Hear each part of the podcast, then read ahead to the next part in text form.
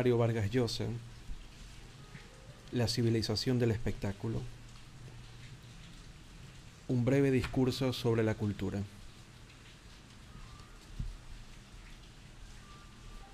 A lo largo de la historia, la noción de cultura ha tenido distintos significados y matices. Durante muchos siglos fue un concepto inseparable de la religión y del conocimiento teológico. En Grecia estuvo marcado por la filosofía y en Roma por el derecho,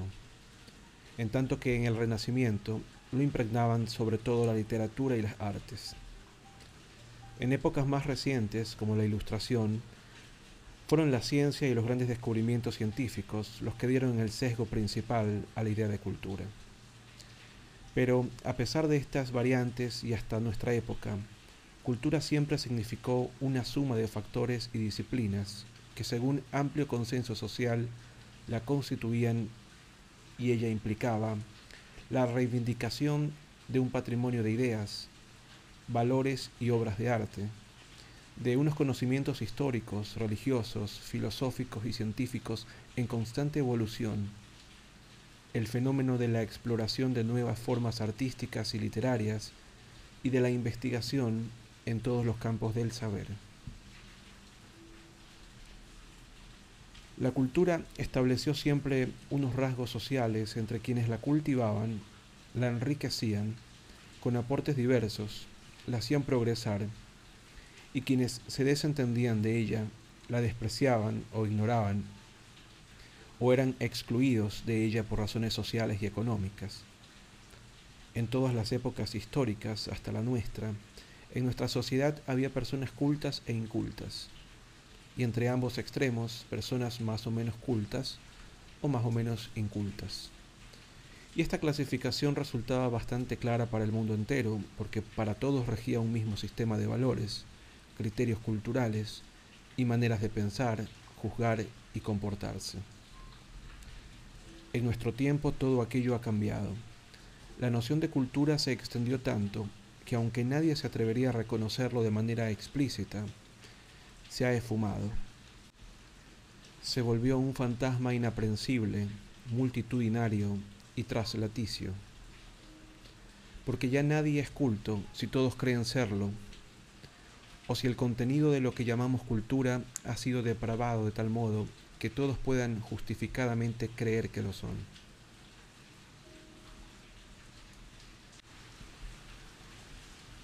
La más remota señal de este proceso de progresivo empastelamiento y confusión de lo que representa una cultura la dieron los antropólogos. Inspirados con la mejor buena fe del mundo,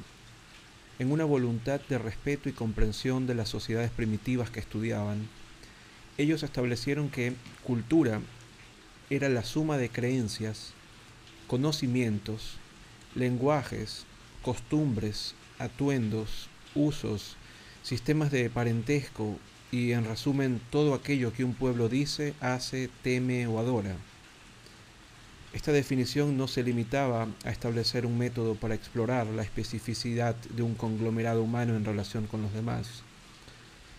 Quería también, de entrada, abjurar del etnocentrismo prejuicioso y racista del que Occidente nunca se ha cansado de acusarse.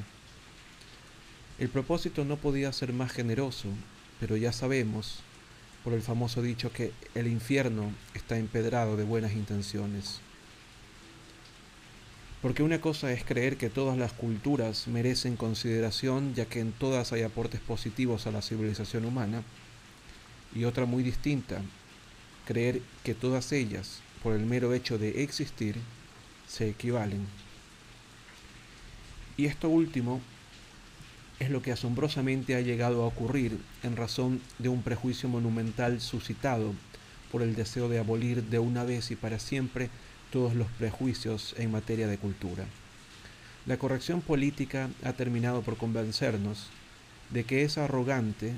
dogmático, colonialista y hasta racista hablar de culturas superiores e inferiores y hasta de culturas modernas y primitivas. Según esta arcangélica concepción, todas las culturas, a su modo y en circunstancia, son iguales expresiones equivalentes de la maravillosa diversidad humana.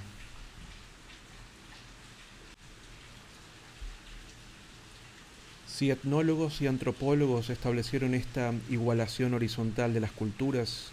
diluyendo hasta la invisibilidad la acepción clásica del vocablo, los sociólogos, por su parte, o mejor dicho, los sociólogos empeñados en hacer crítica literaria, han llevado a cabo una revolución semántica parecida, incorporando a la idea de cultura como parte integral de ella a la incultura, disfrazada con el nombre de cultura popular, una forma de cultura menos refinada, artificiosa y pretenciosa que la otra, pero más libre, genuina, crítica, representativa y audaz.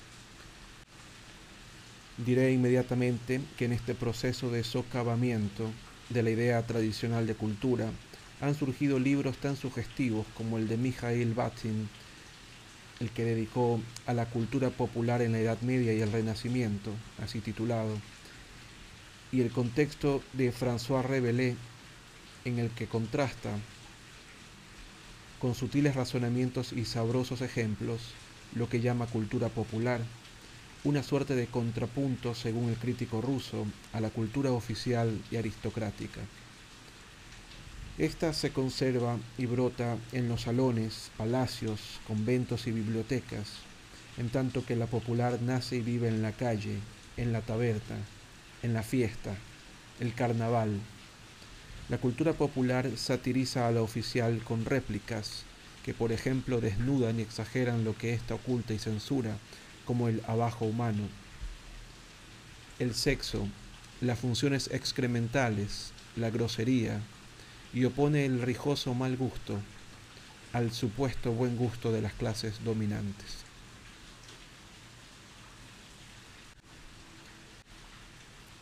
No hay que confundir la clasificación hecha por Batkin y otros críticos literarios de estirpe sociológica, cultura oficial y cultura popular, con aquella división que desde hace mucho tiempo existe en el mundo anglosajón, entre la highbrow culture y la lowbrow culture, la cultura de la ceja levantada y la cultura de la ceja alicaída. En este último caso, estamos siempre adentro de la concepción clásica de la cultura, y lo que distingue a una de otra es el grado de facilidad o dificultad que ofrece al lector, al oyente, al espectador y simple cultor del hecho cultural.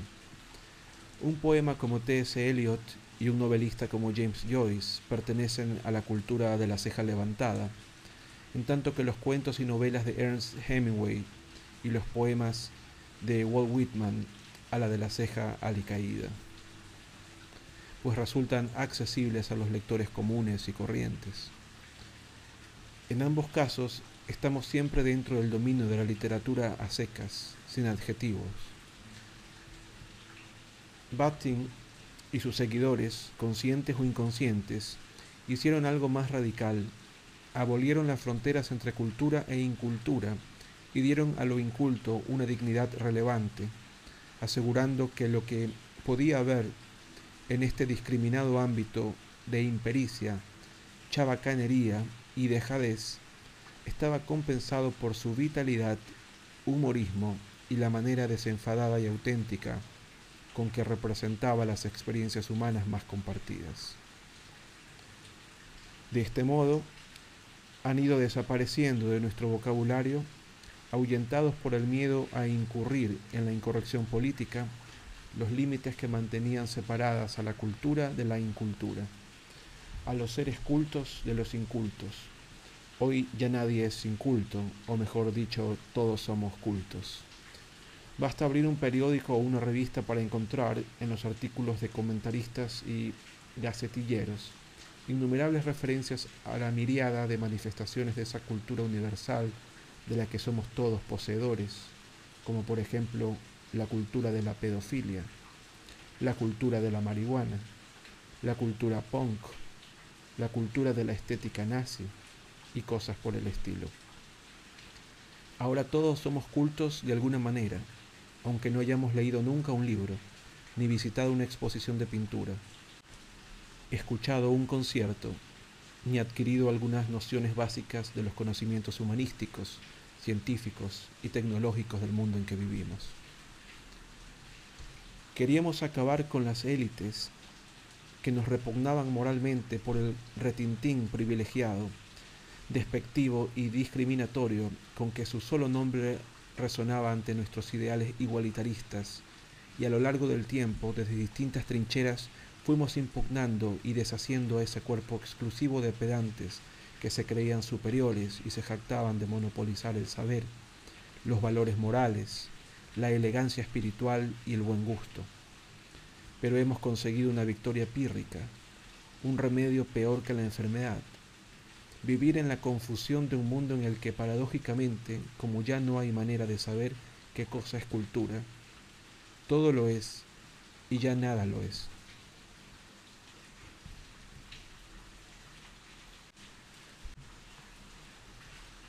Sin embargo, se me objetará Nunca en la historia ha habido un cúmulo tan grande de descubrimientos científicos, realizaciones tecnológicas, ni se han editado tantos libros,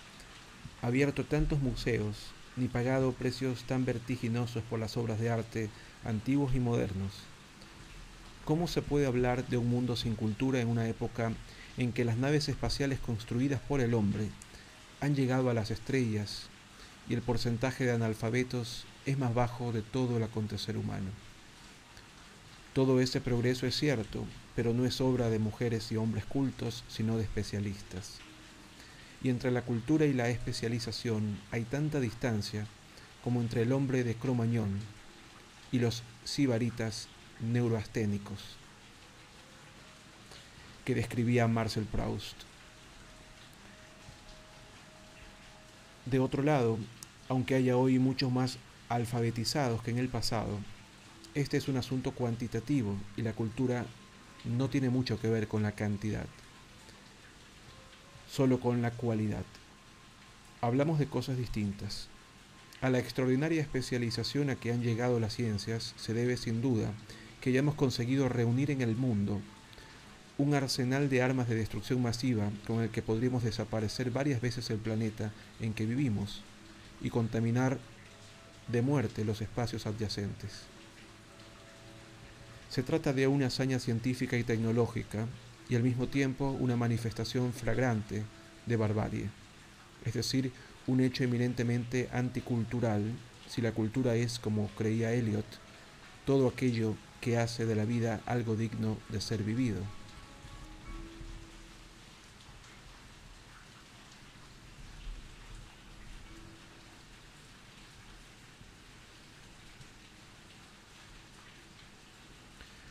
La cultura es, o era cuando existía, un denominador común, algo que mantenía viva la comunicación entre gentes muy diversas a las que el avance de los conocimientos obligaba a especializarse, es decir, a irse distanciando e incomunicando entre sí. Era asimismo una brújula, una guía que permitía a los seres humanos orientarse en la espesa maraña de los conocimientos sin perder la dirección y teniendo más o menos claras en su incesante trayectoria las prelaciones, la diferencia entre lo que es importante y lo que no lo es, entre el camino principal y las desviaciones inútiles. Nadie puede saberlo todo, ni antes ni ahora fue posible, pero al hombre culto la cultura le servía por lo menos para establecer jerarquías y preferencias en el campo del saber y de los valores estéticos. En la era de la especialización y el derrumbe de la cultura, las jerarquías han desaparecido en una amorfa mezcolanza en la que, según el embrollo que iguala a las innumerables formas de vida bautizadas como culturas, todas las ciencias y las técnicas se justifican y equivalen, y no hay modo alguno de discernir con un mínimo de objetividad qué es bello en el arte y qué no lo es. Incluso hablar de ese modo resulta ya obsoleto, pues la noción misma de belleza está tan desacreditada como la clásica idea de cultura.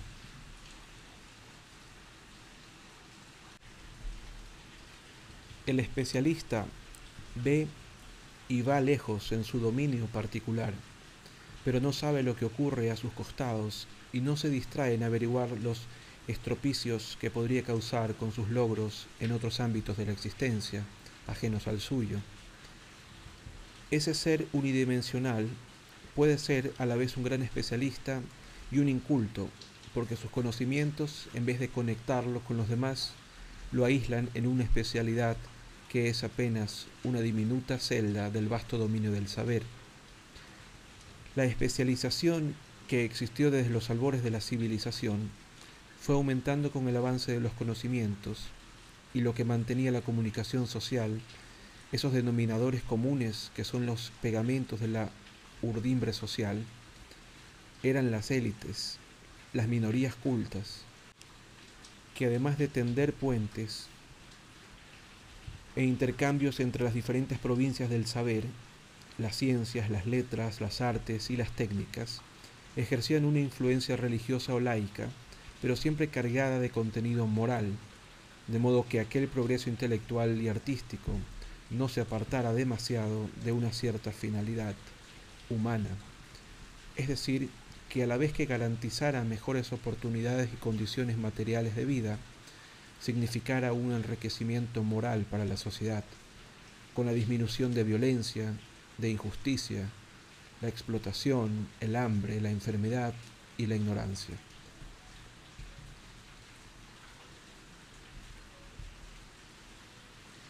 En sus notas para la definición de la cultura, T.S. Eliot sostuvo que no debe identificarse a esta con el conocimiento. Parecía estar hablando para nuestra época más que para la suya, pues entonces el problema no tenía la gravedad que ahora. Porque la cultura antecede y sostiene al conocimiento, lo orienta y le imprime una funcionalidad precisa, algo así como un designio moral. Como creyente, Eliot encontraba en los valores de la religión cristiana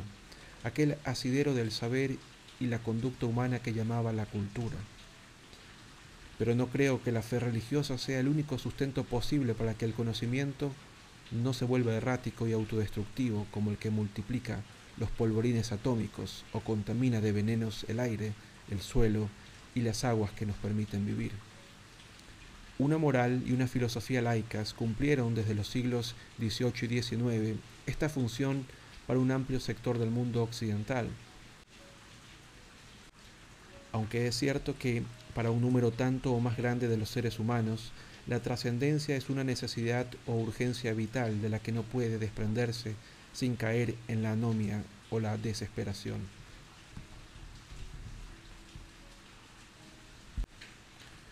Jerarquías en el amplio espectro de los saberes que forman el conocimiento,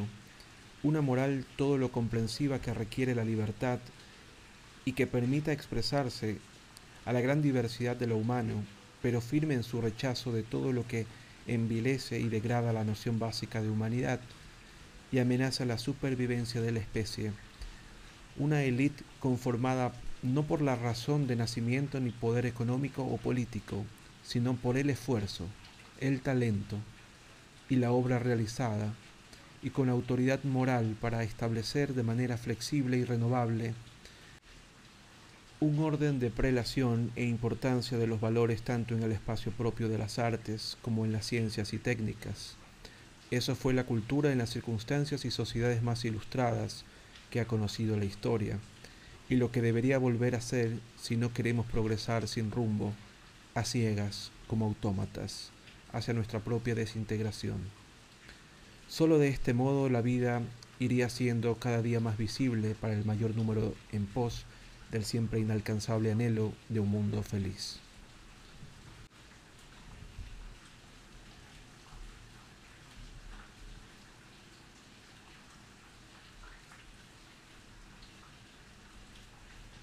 Sería equivocado atribuir en este proceso funciones idénticas a las ciencias y a las letras o a las artes, Precisamente el haber olvidado distinguirlas ha contribuido a la confusión que prevalece en nuestro tiempo en el campo de la cultura. Las ciencias progresan como las técnicas, aniquilando lo viejo, lo anticuado, lo obsoleto. Para ellas el pasado es un cementerio, un mundo de cosas muertas y superadas por los nuevos descubrimientos e invenciones. Las letras y las artes se renuevan pero no progresan.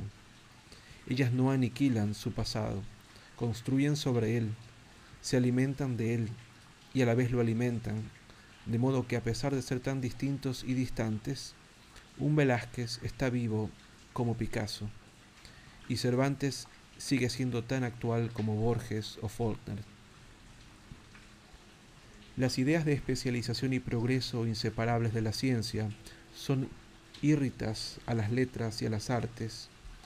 lo que no quiere decir desde luego que la literatura, la pintura, la música no cambien o evolucionen, pero no se puede decir de ellas, como de la química y la alquimia,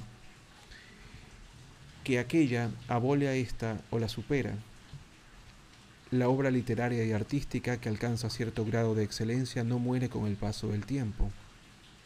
Sigue viviendo y enriqueciendo a las nuevas generaciones y evolucionando con éstas. Por eso, las letras y las artes constituyeron hasta ahora el denominador común de la cultura, el espacio en el que era posible la comunicación entre seres humanos, pese a la diferencia de lenguas, tradiciones, creencias y épocas, pues quienes hoy se emocionan con Shakespeare se ríen con Molière y deslumbran con Rembrandt o Mozart, dialogan con quienes en el pasado los leyeron, los oyeron o los admiraron. Ese espacio común que nunca se especializó, que ha estado siempre al alcance de todos, ha experimentado periodos de extrema complejidad, abstracción, hermetismo, lo que constreñía la comprensión de ciertas obras a una élite pero esas obras experimentales o de vanguardia, si de veras expresaban zonas inéditas de la realidad humana, creaban formas de belleza perdurable, terminaban siempre por educar a sus lectores, espectadores y oyentes, integrándose de este modo al patrimonio común. La cultura puede y debe ser también experimento, desde luego, a condición de que las nuevas técnicas y formas que introduzca la obra amplíen el horizonte de la experiencia de la vida, revelando sus secretos más ocultos o exponiéndonos a valores estéticos inéditos que revolucionan nuestra sensibilidad y nos dan una visión más sutil y novedosa de ese abismo sin fondo que es la condición humana. La cultura puede ser experimento y reflexión, pensamiento y sueño, pasión y poesía, y una revisión crítica constante y profunda de todas las certidumbres, convicciones, teorías y creencias. Pero ella no puede apartarse de la vida real, de la vida verdadera, de la vida vivida, que no es nunca la de los lugares comunes, la del artificio, el sofisma y el juego, sin riesgo de desintegrarse. Puedo parecer pesimista, pero mi impresión es que, con una irresponsabilidad tan grande como nuestra irreprimible vocación por el juego y la diversión,